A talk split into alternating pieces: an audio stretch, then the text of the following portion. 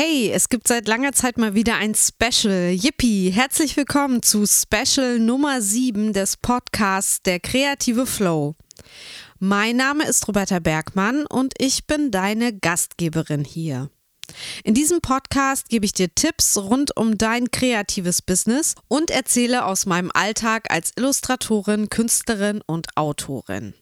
Heute möchte ich dich in eine neue Welt mitnehmen, von der du wahrscheinlich noch nicht so viel gehört hast.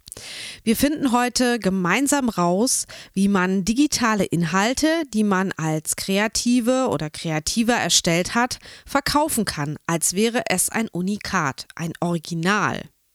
What? Wir sprechen über NFTs, den neuen heißen Scheiß auf dem Kryptomarkt und jetzt eben auch auf dem Kunstmarkt. Komm mit, wir legen gleich los. Findest du das?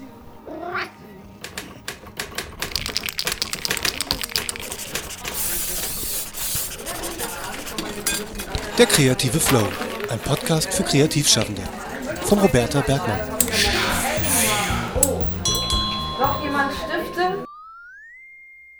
Ich habe natürlich selbst gar keine Ahnung von NFTs und ich will auch gar nicht schlau tun. Aber ich bin neugierig und als ich vor ein paar Wochen auf der audiobasierten Social-Media-Plattform Clubhouse von Kryptokunst und NFTs das erste Mal hörte, blieb mir fast die Spucke weg. Es tat sich mir eine völlig neue Welt auf. Eine neue Welt an Möglichkeiten, meine digitalen Inhalte zu branden, zu verkaufen und mir auch aus der Zweitverwertung, nämlich den Weiterverkäufen digitaler Kunst, Einnahmen zu sichern. Ja, und deshalb habe ich mir heute Heinz Martin Breuer in den Podcast eingeladen und ihn richtig ausgequetscht und auch wirklich dumme Fragen gestellt. Naja, eben Anfängerfragen.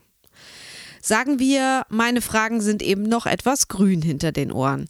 Aber ich habe das für dich und für mich getan, einfach um zu lernen und auszuchecken, ob NFTs vielleicht auch was für mich sein könnten wer Martin ist, was er macht und dass wir eine Standleitung von Deutschland nach China gelegt haben, um uns miteinander zu unterhalten. Das alles erzählt er dir jetzt am besten persönlich. Viel Spaß in den nächsten 45 Minuten bei And now, special broadcast.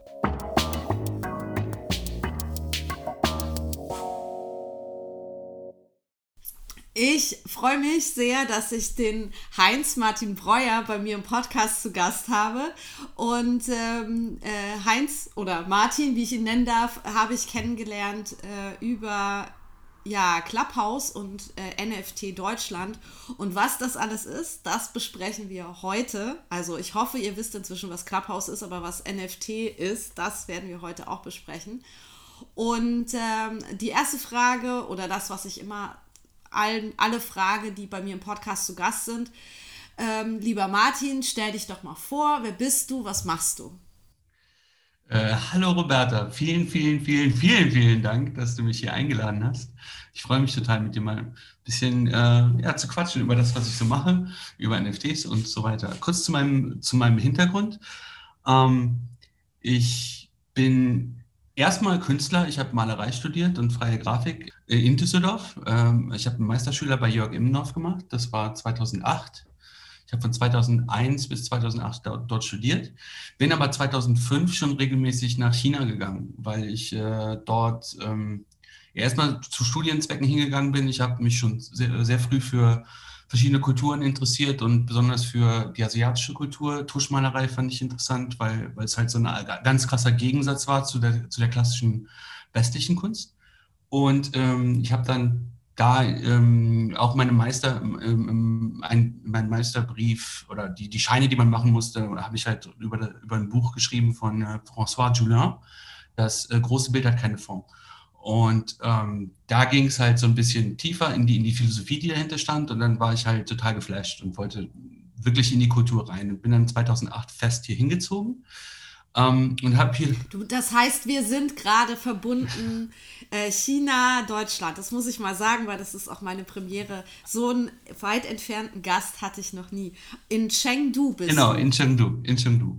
Und ähm, ja, habe hier ähm, gemalt äh, regelmäßig die, die Jahre, habe dann auch ein bisschen so Events gemacht, so Kulturaustausch, alles Mögliche.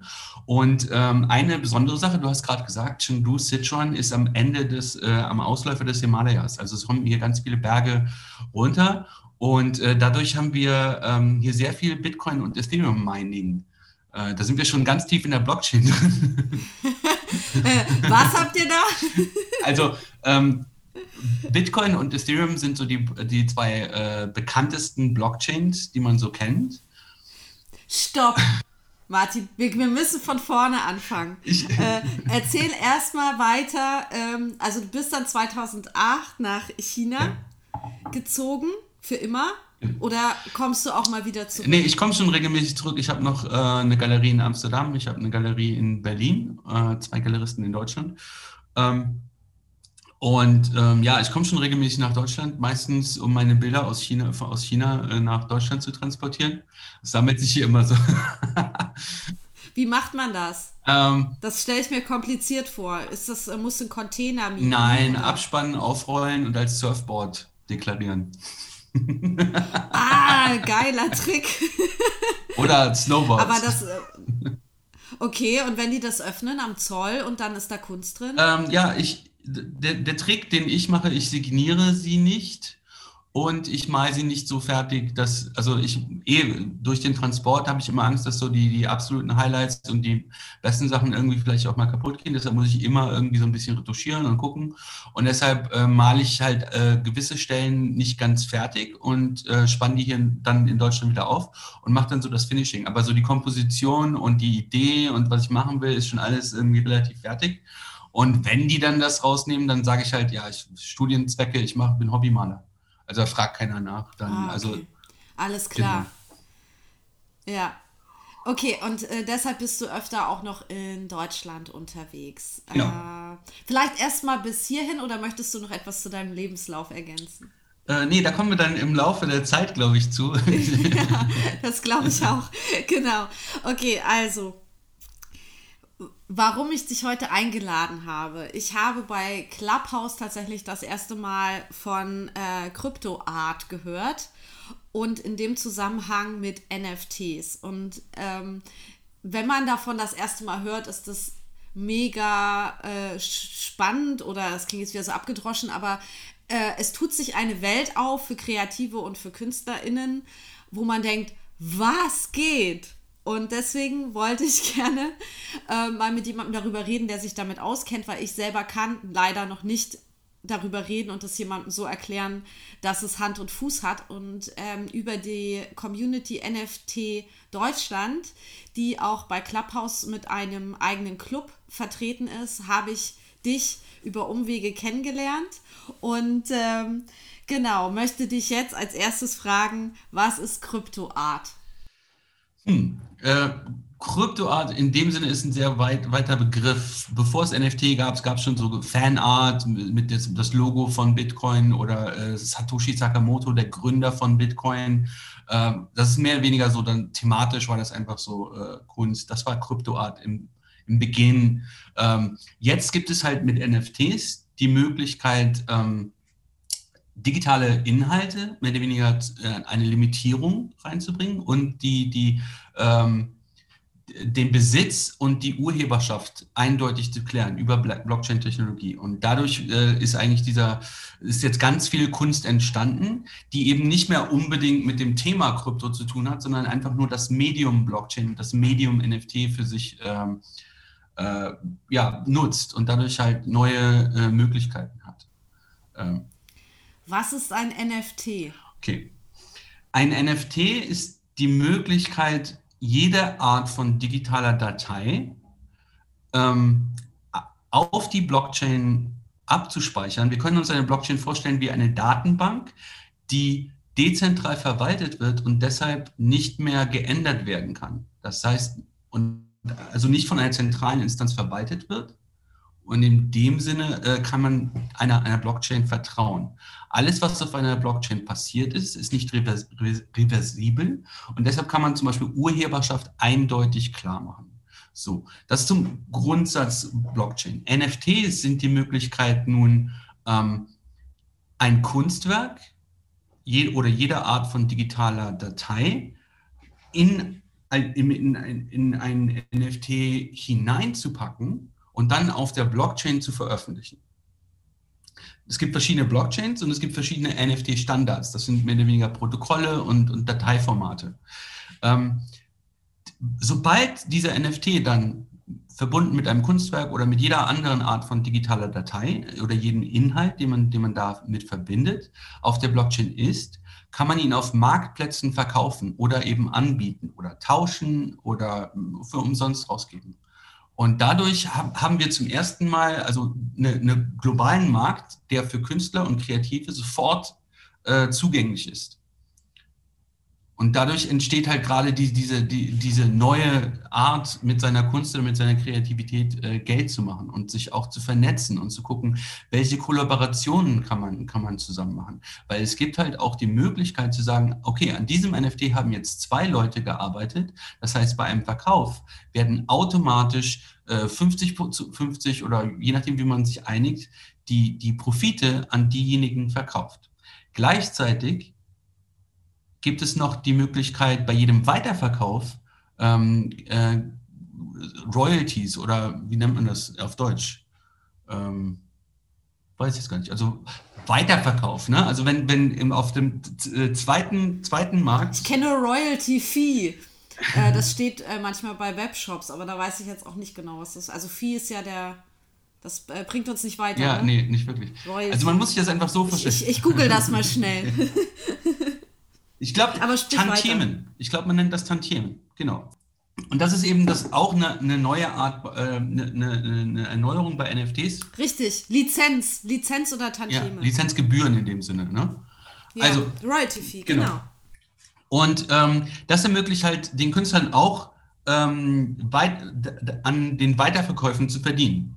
Das haben wir im jetzigen Markt nicht. Wir wissen auch gar nicht, wie unsere Werke verkauft werden. Ein ganz äh, interessantes Beispiel ist zum Beispiel äh, Jean-Michel Basquiat. Dem seine Werke wurden ja für relativ preiswert verkauft. Und er hat bei den Weiterverkäufen eigentlich nichts mehr davon gesehen. Äh, über NFTs kann ich mein Werk verkaufen und bei dem, bei dem äh, Erstellen des NFTs kann ich festlegen, wie viel Prozente ich bei jedem Weiterverkauf äh, an mich ausgeschüttet werden soll. Und das läuft halt wieder über die Blockchain automatisch. Und da kann niemand äh, sich dazwischen stellen äh, und es läuft halt für eine Lebenszeit. Und das ist halt ein nachhaltiges äh, Modell, wodurch Künstler ähm, ein, ein geregeltes Einkommen auf eine gewisse Weise auch generieren können. Und ähm, ein NFT, das kann ein GIF sein, ein Video, kann es auch eine Audiodatei sein? Ja, es kann jede Art von digitalem Inhalt sein. Das ist, das ist eben die Sache. Und das ist genau der Punkt, wo, wo wir gerade äh, eine wo die Erneuerung eigentlich ist. Wir sind gewohnt, dass alles, was digital ist, erstmal äh, unendlichfach kopiert werden kann. Und es ist ja auch immer noch so. Jeder kann ein NFT, äh, mehr oder weniger die Datei, die damit verbunden ist, sich runterladen oder einen Screenshot machen. Ähm, das Ding ist halt, es gehört ihm nicht. Also das ist halt, wir sind es nicht gewohnt, dass uns digitale Inhalte eindeutig gehören.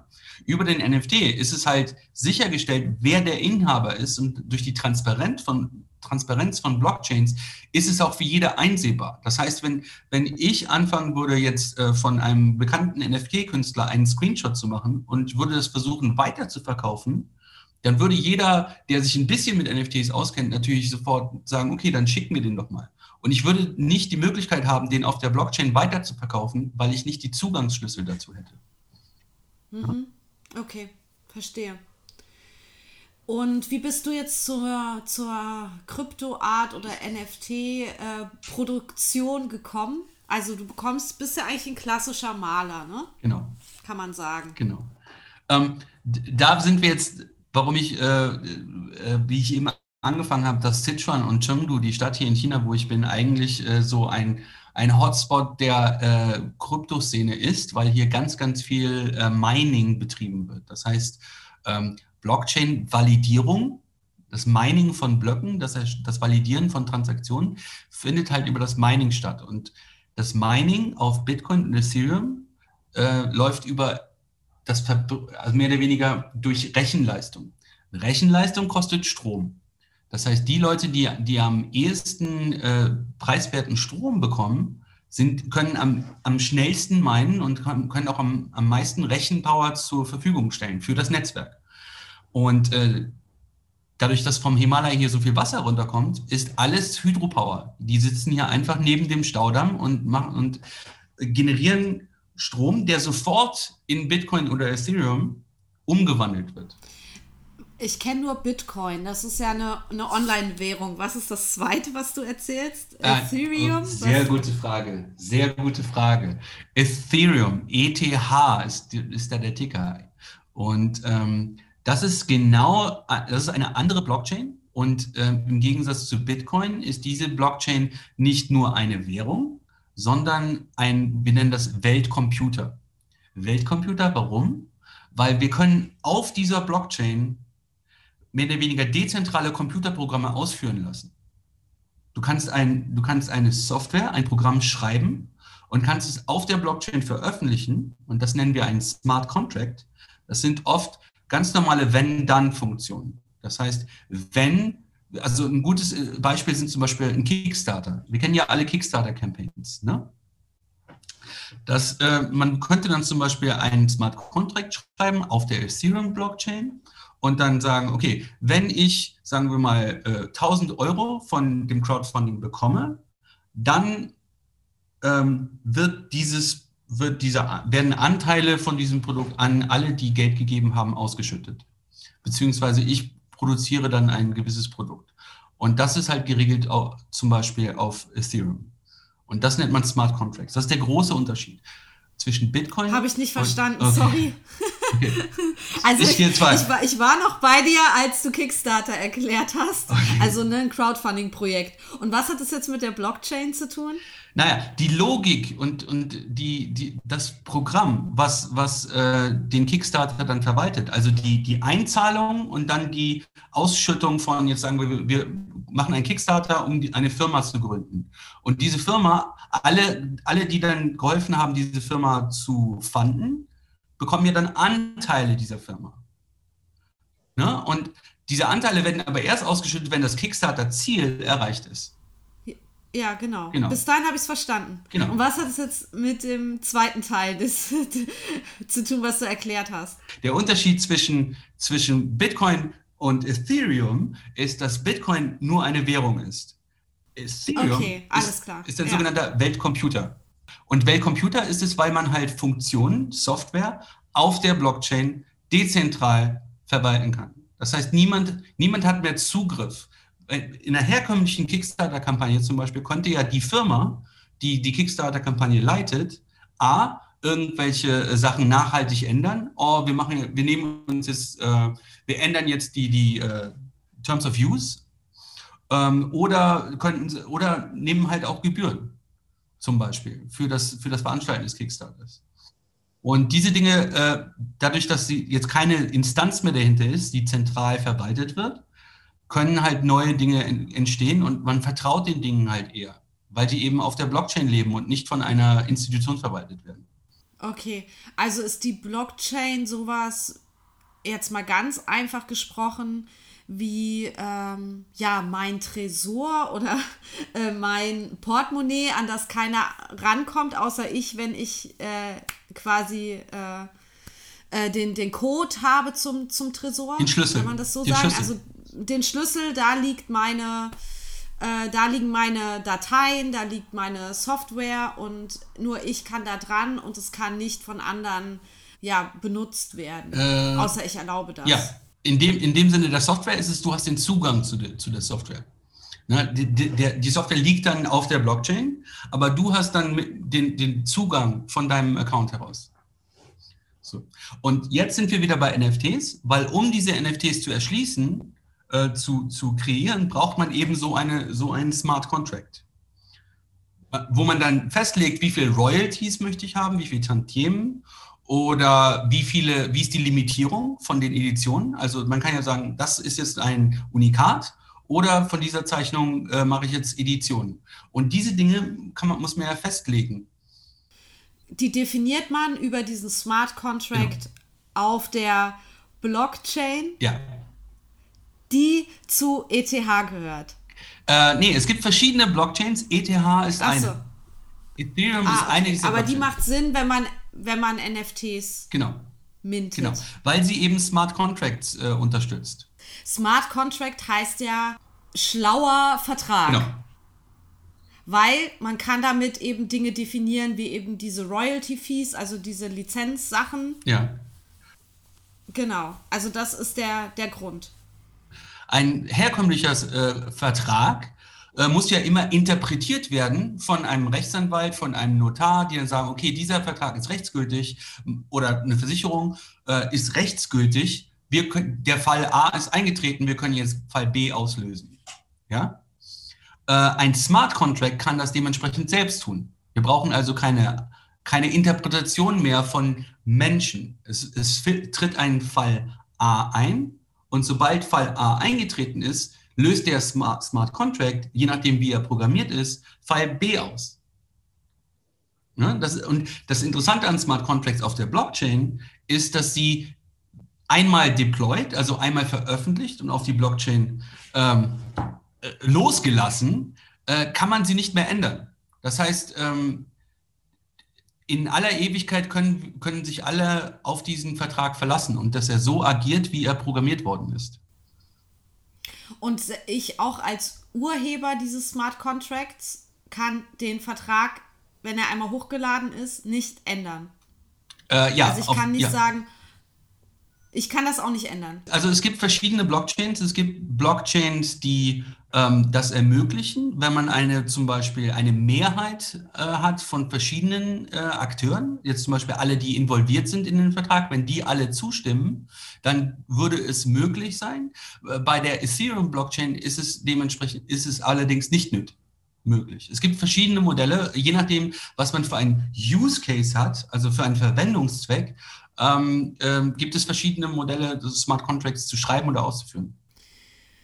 Gut, äh, ich hatte dich, glaube ich, am Anfang äh, dieser Gedankenkette gefragt, wie du zum NFT machen gekommen bist. Also, dass du selber NFTs erstellst, obwohl du ja eigentlich aus der klassischen Malerei kommst. Also vielleicht, wann hast du das erste Mal von NFTs gehört? Also wie lange ist das her tatsächlich? Weil für, für mich ist das jetzt halt mega neu, das Thema, aber wahrscheinlich gibt es das ja schon sehr viel länger. Und ähm, seit wann beschäftigst du dich damit und wie machst du NFTs oder wie sehen deine NFTs so aus? Und genau.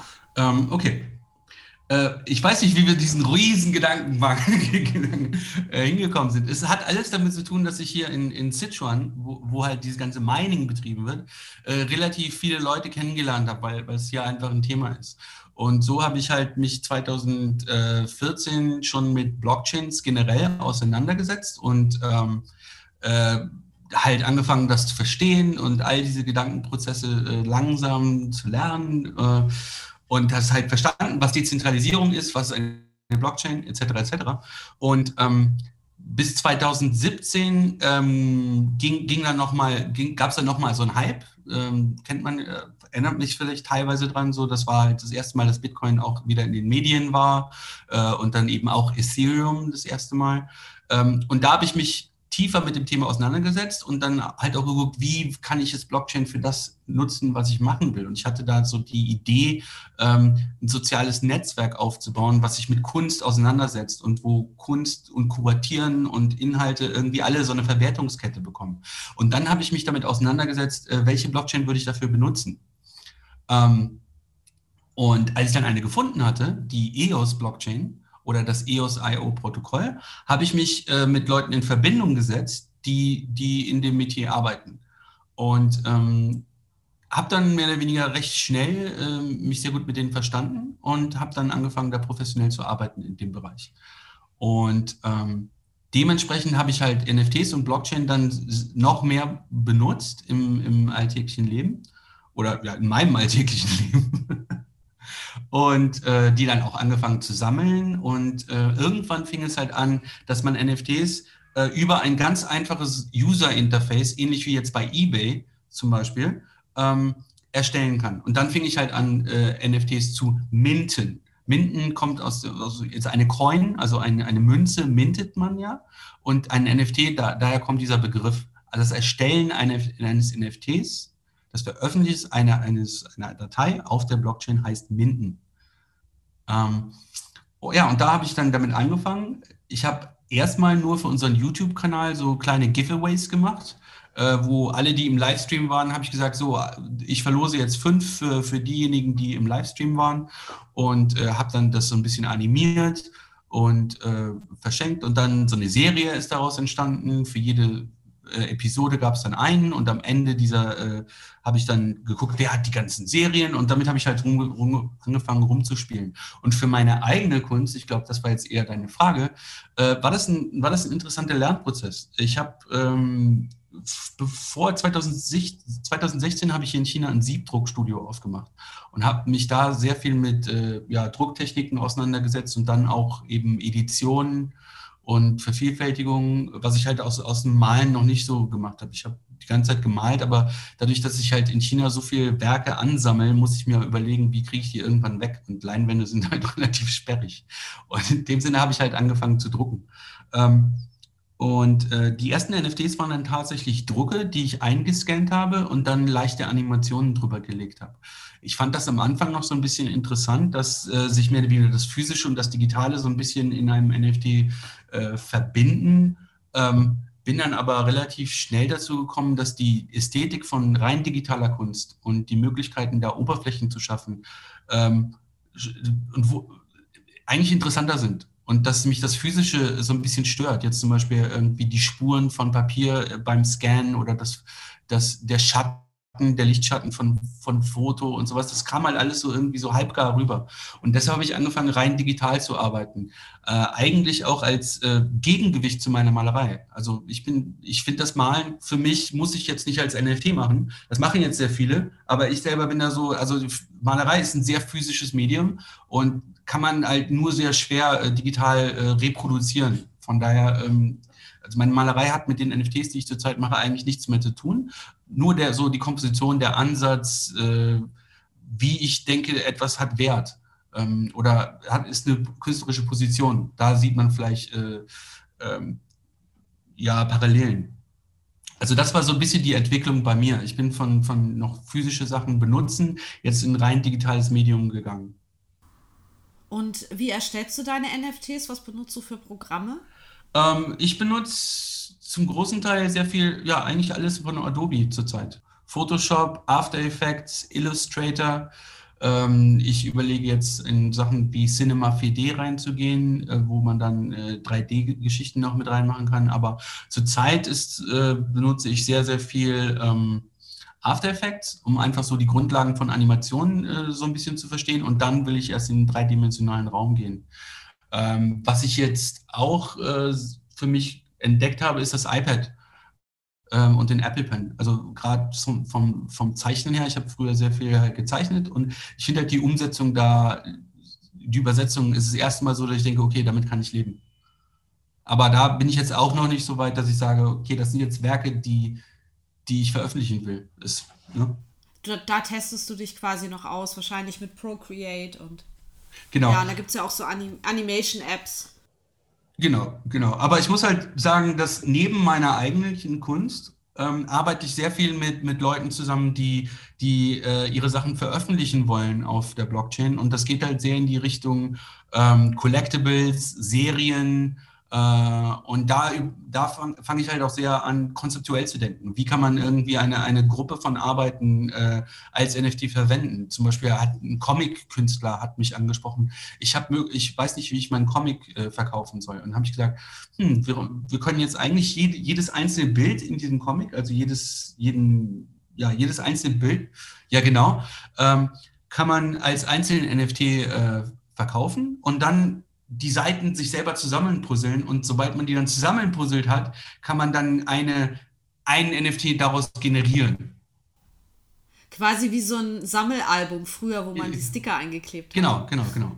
Zum Beispiel. Was erst richtig fertig war, wenn man alle gesammelt hat.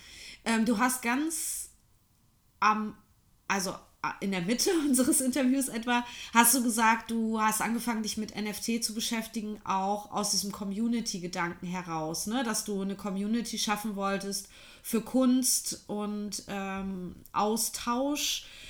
Äh, Im Grunde habe ich ja sowas auch geschaffen mit der kreative Flow. Ich habe ja auch quasi eine Community ähm, auf, äh, bei mir ist es Facebook. Ich habe eine relativ große Facebook-Gruppe und ähm, jetzt ja auch den Club bei, bei Clubhouse.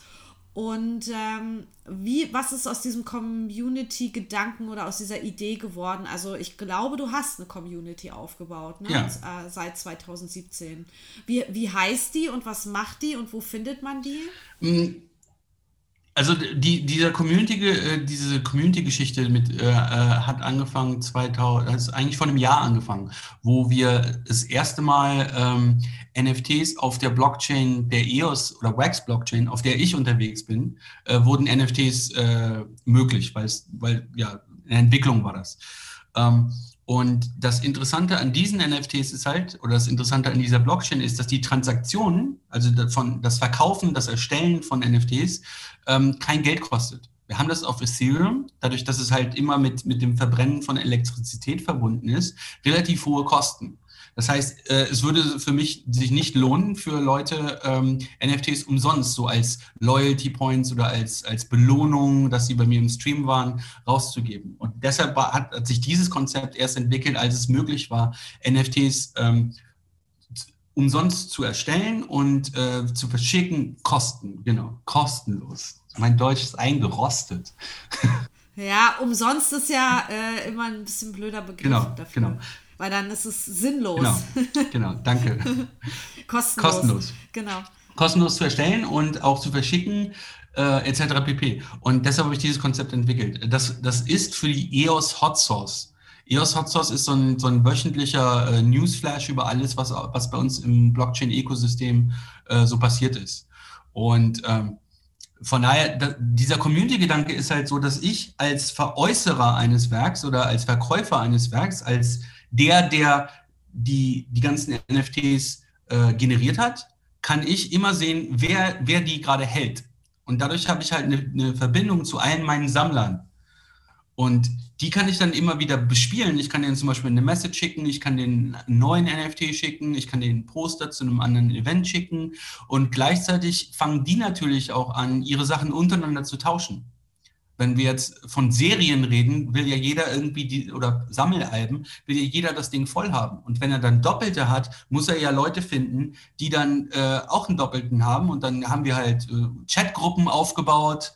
Und in diesen Chatgruppen fangen die halt auch untereinander zu sagen, ich habe jetzt äh, die Seriennummer 25 äh, doppelt, tausche gegen die 11, weil die 11 ist bei mir noch leer.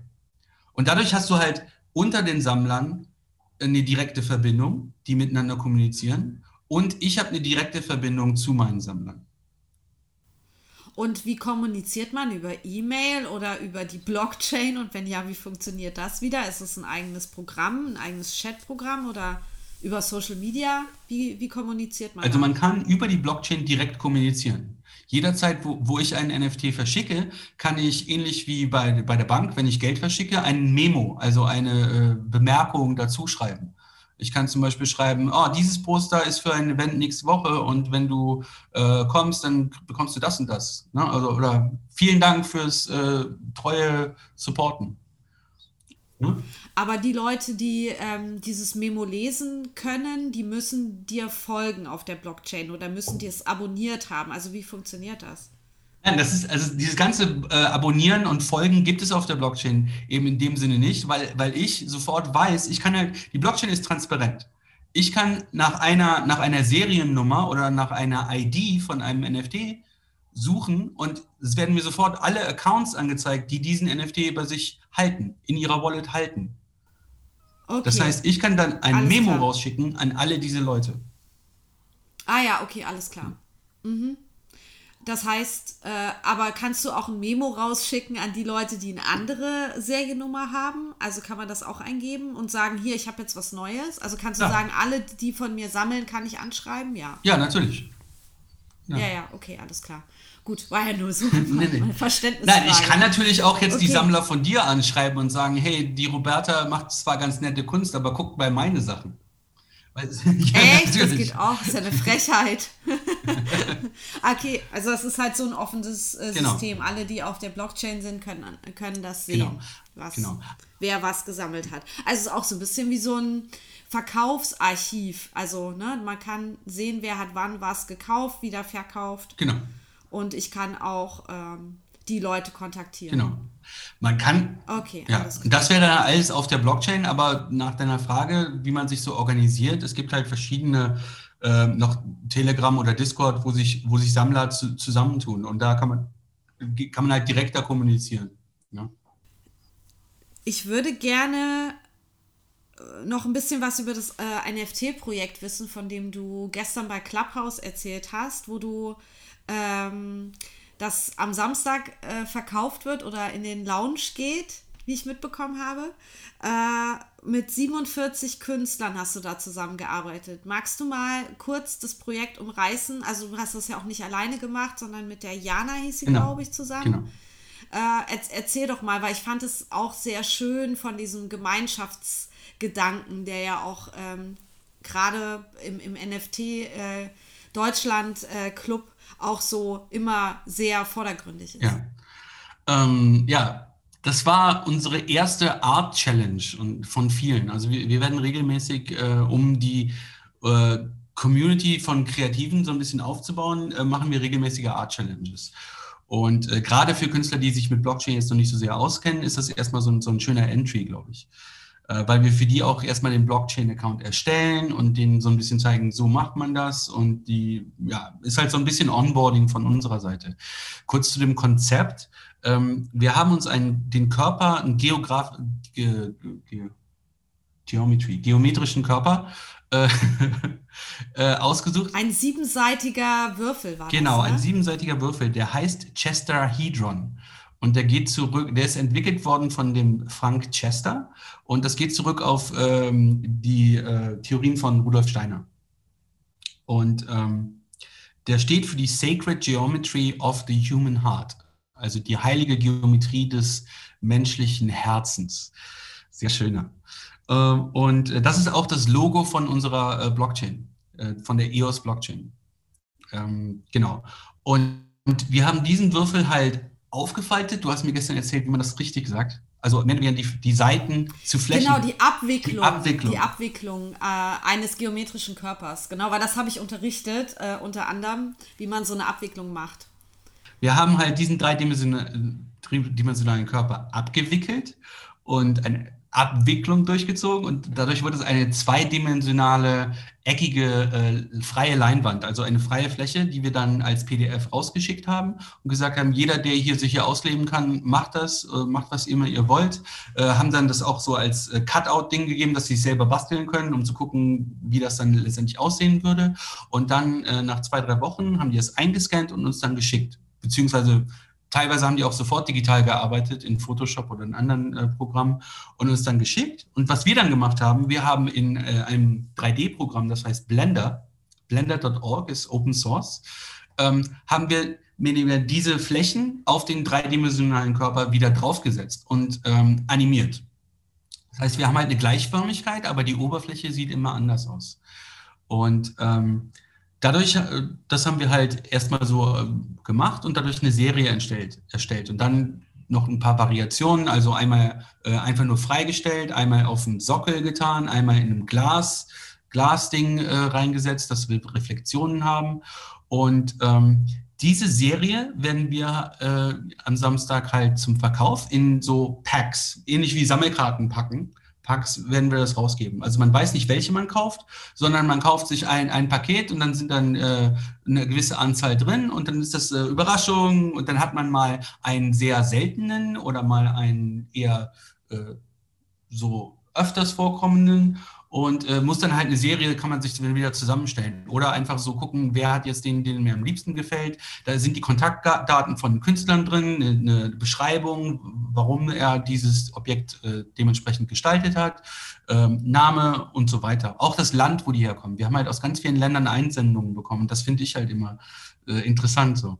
Ähm, genau. Und die, die ähm, Profite, die, die halt dadurch entstehen, werden äh, zu 50 Prozent geteilt mit allen Künstlern und gleichzeitig bekommen sie halt die erst, den ersten Mint ähm, äh, auch bei sich äh, in, in die Wallet rein. Und das ist bei NFTs besonders. Die Edition 1, also der erste, der, der jemals erstanden ist, ist so, hat einen besonderen Wert. Es geht teilweise für das Zehnfache äh, über die Ladentheke. Und das ist halt so ein, so ein entweder können sie es behalten oder nochmal gewinnbringend verkaufen. Ähm, jetzt kommen wir zu den Royalties und ich glaube, das ist das Interessanteste an diesem Modell. Ähm, die Tantiemen haben wir so aufgestellt, dass, dass wir äh, einen Creator Pass erstellen. Das ist ein anderer NFT. Das ist, also das ist auch ein NFT, aber das ist so eine Art Pass, dass sie mit uns diese Art Challenge gemacht haben. Und das schicken wir in deren Account und wir haben es ja eben erklärt, dass, dass wir immer äh, auf der Blockchain auslesen können, wer welchen NFT hält. Ja, diese Bindung besteht halt direkt. Und dadurch werden wir halt für, für jede weitere Art Challenge, die wir machen, immer die Royalties an alle ausschütten, die halt diesen Pass haben. Das heißt, es ist ein, langfristiger, langfristiges äh, äh, Einkommen, was allen Leuten, die bei uns bei der Art Challenge mitmachen, äh, noch zu so ein Bonus ist. Und ja, ja, ja, das ist halt die, die, das Konzept, was wir da gefahren haben. Und kannst du mal so ein bisschen erzählen, was für Künstler teilgenommen haben? Also waren das äh, so querbeet? Also da haben teilweise äh, Leute äh, ähm, mit Kuli irgendwas drauf gemalt und teilweise haben Leute richtig tolle äh, Animationen gemacht, äh, so 2D-Animationen. Ähm, teilweise haben Leute einfach ähm, eine Fotokollage gemacht, äh, alles Mögliche, also querbeet. Und das ist halt so das Interessante an, an dieser Kollektion. Ja. Und äh, wird die Kollektion zu einem Festpreis dann verkauft oder ist das, äh, weil es gibt, wird ja auch unterschieden in, glaube ich, Festpreise und Auktionen, oder? Korrigier mich. Oder ist, sind es immer Auktionen bei NFTs? Nein, nein, also es gibt verschiedene Verkaufsmodelle. Bei NFTs gibt es einmal die Auktionen, es gibt den Festpreis, es gibt, es gibt auch die Open Editions, ähm, es gibt verschiedene Sachen. Also wir machen das eben wie dieses Pack äh, diese Ansammlung an zufällig generierten NFTs, die man bekommt. Und das wird verkauft für äh, 2,99 EOS. Das sind umgerechnet so 18, 18 Dollar für eine. Und davon hat man dann drei. Okay, das ist dann aber der Festpreis quasi. Genau, genau. Aber dann sieht man halt, äh, wie die auf dem zweiten, auf dem Secondary Market sind. Die Leute, die dann NFTs haben, werden die sofort anfangen zu verkaufen oder für höhere Preise äh, versuchen weiter zu verkaufen. Ja, ja. Okay. Und ähm, man hat ja so Geschichten gehört in der letzten Zeit, dass äh, NFT-Verkäufe und Auktionen halt auch krass durch die Decke gehen. Magst du da mal für die HörerInnen hier ein Beispiel nennen? Also ich habe ja, ich habe nur so, ich habe leider keine konkreten. Ich habe zwar Summen im Kopf, die ich gehört habe, aber ich weiß nicht mehr, wer da was verkauft hat, welches, äh, ob das auch ein Auktionshaus war oder welcher Künstler. Kannst du da mal konkret ein Beispiel nennen, wie der Kunstmarkt da so drauf ist momentan? Es gibt verschiedene ähm, interessante äh, News, wenn man das so sehen will. Ich denke, dass das bekannteste, was so auch irgendwie durch die Decke gegangen ist und die jeder Zeitung stand, äh, äh, war halt der Verkauf von äh, dem Künstler Beeple, B-E-E-P-L-E. -E. Und ähm, der hat am Anfang schon relativ hohe Preise gemacht bei Nifty Gateway. Das ist eine der bekannteren äh, Plattformen. Auch sehr kuratiert. Das ist vielleicht noch ein Unterschied. Es gibt kuratierte und unkuratierte Market, äh, Marktplätze für NFTs. Ähm, äh, der hat für 69 Millionen äh, eine eine Zusammenstellung aller seiner Werke der letzten 5000 Tage äh, verkauft. Und äh, 5000 Tage ist halt, der Bibel wurde bekannt, weil er die Everydays erstellt hat. Ich weiß nicht, ob du ah. weißt, was Everydays sind. Ja, der, der hat jeden Tag Kunst gemacht, jeden Tag ein Ding. Genau. Ja. Genau, und das war halt so eine, so eine Challenge, die er sich selber gesetzt hat. Mhm. Und, ähm, ich habe gerade versucht auszurechnen, wie viel 5000 Tage in Jahren sind. Äh, also es sind ungefähr zwölf Jahre. Genau. Und er hat die halt immer, äh, sein, seine Werke, die wurden halt alle digital generiert und dadurch hat er halt eine, eine, extreme Lernkurve gemacht, wie kann man digital Kunst generieren. Er hat sich auch äh, mit den verschiedenen Software-Tools so ein bisschen entwickelt, alles mal ausprobiert und hat halt immer auch seinen Lernprozess dokumentiert auf Instagram oder auf anderen Plattformen, sodass andere digitale Künstler das nachvollziehen können und auch in dem Sinne lernen. Das sind halt und, und dadurch hat er halt ein riesengroßes Following äh, erstellt und ist halt so auch so, so, ein, so ein Held der digitalen äh, Kreativszene. Ja, das heißt das ja, ja, aber hat er sich schon vor zwölf Jahren dann mit NFTs beschäftigt oder hat er einfach vor zwölf Jahren hat er schon angefangen, digitale Kunst zu machen und hat genau. jetzt das NFT als seine Verkaufsmöglichkeit dafür gefunden? Genau, genau, genau. Und dann so hat er diese 5000 äh, Arbeiten, NF, also diese 5000 NFTs äh, als, als Package verkauft oder? Nein, nein. Es war, es war tatsächlich eine Collage, äh, mehr oder weniger, wo jedes, jedes, äh, jedes Werk nebeneinander stand. Also es ist ein okay. ganz, eher, eigentlich wie ein Mosaik, ja, ja, was okay. äh, auf ne, sehr hochauflösend ist. Ähm, mhm. Aber es ist ein JPEG in dem Sinne. Mhm. Ne? Also er, äh, hat geht JPEG, wirklich, er hat ein JPEG verkauft für 69 Millionen Dollar. Ein JPEG aus seiner Arbeit der letzten zwölf Jahre. Genau. Ja, er hat aber auch einzelne seiner Werke vorher äh, verkauft für, für wirklich hohe Preise. Ne? Also wo einzelne Werke, ähm, äh, die auch in der hohen Auflösung, was dann ein, ein Bild war, äh, verkauft. Ich denke, bei diesem, bei diesem Verkauf ging es wirklich darum, ähm, ein Monument zu, zu gestalten, dass digitale Kunst jetzt auch ein Wert ist und äh, äh, besetzt, äh, besessen werden kann. Das war immer, so waren wir eben, dass, dass es relativ schwierig ist, äh, den Besitz von digitalen äh, Dateien eindeutig klar zu machen. Und das sind halt NFTs jetzt dazu da und Bibel ist halt so ein Role Model dafür, dass er für, für 5000 Tage mehr nie eine Möglichkeit hatte, ähm, Geld mit seiner Kunst zu verdienen und nur so Aufträge machen konnte und nebenbei seiner Leidenschaft als digitaler Künstler so frei arbeiten konnte und das für umsonst nichts anderes hatte, als das auf Instagram hochzuladen. Und jetzt durch NFTs hat er die Möglichkeit, das eben zu verwerten und direkt von, seine, von seinem wirklichen freien Kreativitäten äh, äh, ja, eine Sammlerschaft und, und auch leben zu können. Ähm, es gibt ein interessantes also es gibt ein interessantes Zitat, ich kann es jetzt nicht wortwörtlich wiedergeben, aber es wurde halt verglichen, dass es schon eine Art Ready-Made ist, dass diese ganzen Arbeiten, diese 5000 Tage jetzt in eine, in eine Datei gepackt worden sind und das ist ja auch ein Platzhalter, das ist ja eher ein Symbol. Keiner zoomt ja dann da rein und guckt sich diese ganzen Sachen an, weil die sind ja alle bei Instagram, da kann man die ja, auch angucken. Ja. Es geht wirklich um, um eine Message, Gedanken. um ein Gesamt, ja. genau, genau. Okay.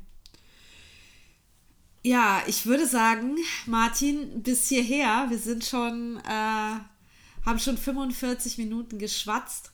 Und ich würde dich gerne noch um einen Tipp bitten für die Leute, die jetzt bis hierhin gehört haben und äh, jetzt ein bisschen Blut geleckt haben. Wie können die sich jetzt da noch tiefergehend informieren? Hast du irgendwelche ähm, Empfehlungen für, äh, ja, weiß ich nicht, äh, Webseiten, wo man weiterlesen kann oder Leuten, denen man folgen sollte, Communities, in die man eintreten kann oder Podcasts, die man hören kann?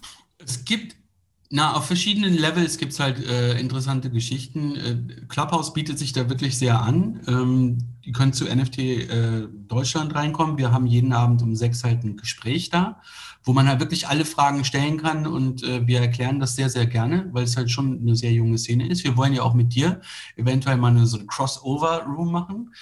Ähm, es gibt noch eine sehr interessante, wir, es gibt noch eine Webseite auf Englisch allerdings, die heißt NFTS Tips, T-I-P-S. Und äh, da sind sehr, sehr viele Sachen zusammengestellt äh, an Informationen, wo man mal äh, reingucken kann. Es ist aber wirklich am Anfang überwältigend, weil da sind so viele verschiedene Vokabeln, äh, die, wo man dann sehr, sehr schnell den Über Überblick verlieren kann. Ähm, da findet man aber dann einige so YouTube-Channels oder Tutorials oder FAQs, die, die relativ einfach sind. Äh, wir selbst von NFT Deutschland sind halt auch dabei, irgendwie erstmal eine Webseite aufzusetzen und dann so die grundlegenden äh, Fragen und äh, Schritte zu dokumentieren. Ähm, das dauert noch ein bisschen, bis wir das schaffen, aber das wäre so der, so der Einstieg, ähm, das zu machen. Es gibt aber auch auf jeder, jeder Seite, jeden NFT-Markt auch so ein FAQ, was, was die grundlegenden Schritte auf dem Marktplatz äh, schafft, äh, vermittelt. Das wäre halt OpenSea, äh, ist so einer der bekanntesten Marktplätze. Da gibt es die NFT-Bibel, NFT-Bible. Das ist äh, allerdings auf Englisch. Äh, und dann gibt es noch, wenn man mal reinschnuppern will und nicht sofort äh, Transaktionsgebühren haben will, kann ich euch empfehlen, atomichub.io. Und äh, all, diese, all diese Sachen ähm, sind auch verlinkt auf unserem Twitter-Account at NFT Deutschland. Da findet ihr ein ähm, äh, Google-Dokument, wo ich, wo ich halt niedergeschrieben habe, so erstmal ein paar Tutorials, ein paar einweisende ähm, YouTube-Channels, äh, Interviews mit NFT-Künstlern, alle Marktplätze und dann in verschiedenen, also für Fotografie-Marktplätze, für, für Fashion-Marktplätze, verschiedene Blockchains, all das. Also okay. at NFT Deutschland. Bei Twitter. Genau, genau. Okay.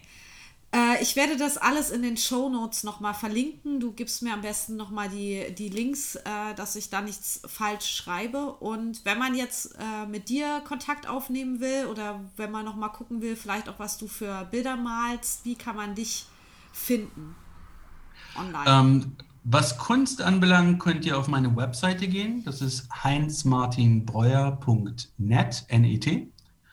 Und ähm, wenn es eher darum geht, äh, ein bisschen so Beratung zu bekommen, also im Moment arbeite ich mit vielen Leuten zusammen, äh, die so, so, eine Einweisung brauchen oder wie gesagt Konzepte, Ideen. Ähm, das findet, dann könnt ihr mich E-Mail, mir eine E-Mail schicken an martin at eosnation.io. Werde ich auch beides dann verlinken. Gerne, gerne. Ansonsten kann man mich auch noch mal kontaktieren und dann kann ich den Kontakt auch noch mal herstellen. Oder auch Super. noch mal erklären, wie man bei Clubhouse überhaupt reinkommt, wer noch nicht bei Clubhouse ist. Ja. Vielen, ich habe auch noch ein paar Dank. Invites. Was sagst falls du? Jemand, falls ja, jemand Invites, Clubhouse ja. Invites braucht. Ja, ja, ich habe auch noch Invites. Die, die, füllen sich bei mir immer auf irgendwie. Also ich genau. äh, hau die immer raus und dann habe ich, schwupps, habe ich wieder neue. Also ich glaube so, äh, die werden nicht genau. alle. Ja, ja. äh, vielen, vielen Dank, Martin, äh, für den Einblick. Ähm, wenn im Nachhinein noch Fragen kommen, dann werde ich dir die weiterleiten und ähm, ja, vielleicht machen wir dann demnächst nochmal ein zweites äh, äh, Treffen, ein zweites Interview für Fortgeschrittenere dann, weil wir ja jetzt erstmal alle lernen müssen, wie das funktioniert und dann kommen die Special-Fragen an dich. Mach mal ein QA oder so. Ja, vielen, vielen Dank, Roberta, ähm, Sehr für gerne. die Einladung. Und äh, ich glaube, das ist halt, ich hoffe, ich habe euch nicht so, so überwältigt mit so ganz Doch. viel chaotischem Wissen. ja, nicht, Auf jeden Fall. Ja. es ist, ja, aber das ist halt kurz auch so das Ding, so, wo, wo Technik und, und Kreativität, also so Künstler irgendwie immer so ein bisschen ein Problem haben, so Technik ist so abstrakt, das ist halt beides sind so Kosmen, aber es ist so ein bisschen meine, in meinem Lebenslauf haben sich beide verbunden und das gibt sich halt so viel. Deshalb bin ich halt gerne immer jederzeit dafür offen, äh, bei Fragen oder auch mit Leuten zu, zu sprechen und äh, tiefer zu erklären, worum es geht. Ja, also jederzeit, Roberta, bin ich, komme ich nochmal ja. vorbei. Oder ja. wir machen mal einen Clubhouse-Room zusammen. Ja, das auf jeden Fall auch. Das ist ja schon fest in der Planung. Also vielen Dank, Martin, und bis bald. Cool. Ciao.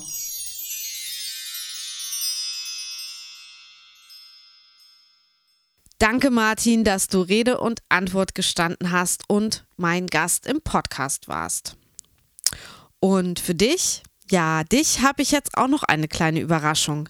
Martin wird in meinem Club Der Kreative Flow am 8. Mai auf Clubhouse zu Gast sein und wir machen einen gemeinsamen virtuellen Atelierabend, wo alle, die Bock haben, auch mitmachen können. Vielleicht ja du. Das Motto wird sein, minte dein Genesis NFT mit uns.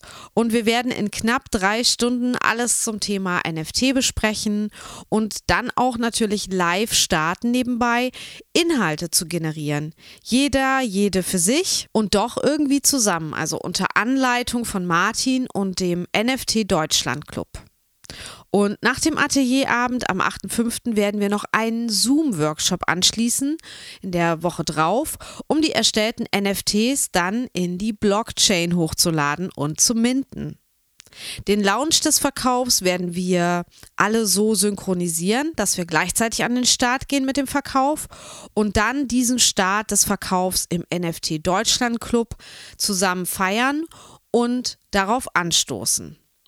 Und hoffentlich dadurch auch gleich die ersten Verkäufe generieren. Na, wie klingt das? Hast du Lust dazu? Bist du schon bei Clubhouse? Wenn ja, dann folge mir dort einfach und dir wird am Samstag, den 8.5. dann der Raum um 19.30 Uhr angezeigt. Bist du noch nicht bei Clubhouse, dann schreib mir eine E-Mail an hallo at derkreativeflow.de und ich schicke dir eine Einladung, damit du bei Clubhouse reinkommst. Achtung, Voraussetzung ist ein iPhone oder iPad. Wenn du mich bei diesen Aktionen aktiv unterstützen möchtest, damit ich zum Beispiel den Podcast und solche Events wie mit dem Atelierabend kostenlos weitermachen kann, dann sende mir einen Betrag deiner Wahl an paypal.me slash Roberta Bergmann. Den Donation-Link findest du auch nochmal in den Show Notes. Alternativ kannst du mich auch mit einem Abo bei Steady unterstützen. Schon ab 3 Euro monatlich kannst du so meinen Blog, die Challenges und den Podcast donieren. Und im Gegenzug habe ich bei Steady einige Dankeschöns und exklusive Boni für dich. Den Link zu Steady findest du auch in den Shownotes und ich sage Danke. Alle Infos wie immer unter www www.derkreativeflow.de slash special 7. Special mit C. Ich sage Tschüss, bis sehr bald hoffentlich, dein Roberta. Und wir leben in einer Welt, die in Daten ertrinkt. Wir haben die Wahl, ob wir sie weiterhin ignorieren und als großes Rauschen abtun oder ob wir sie nutzen wollen. Jorn Lüseggen.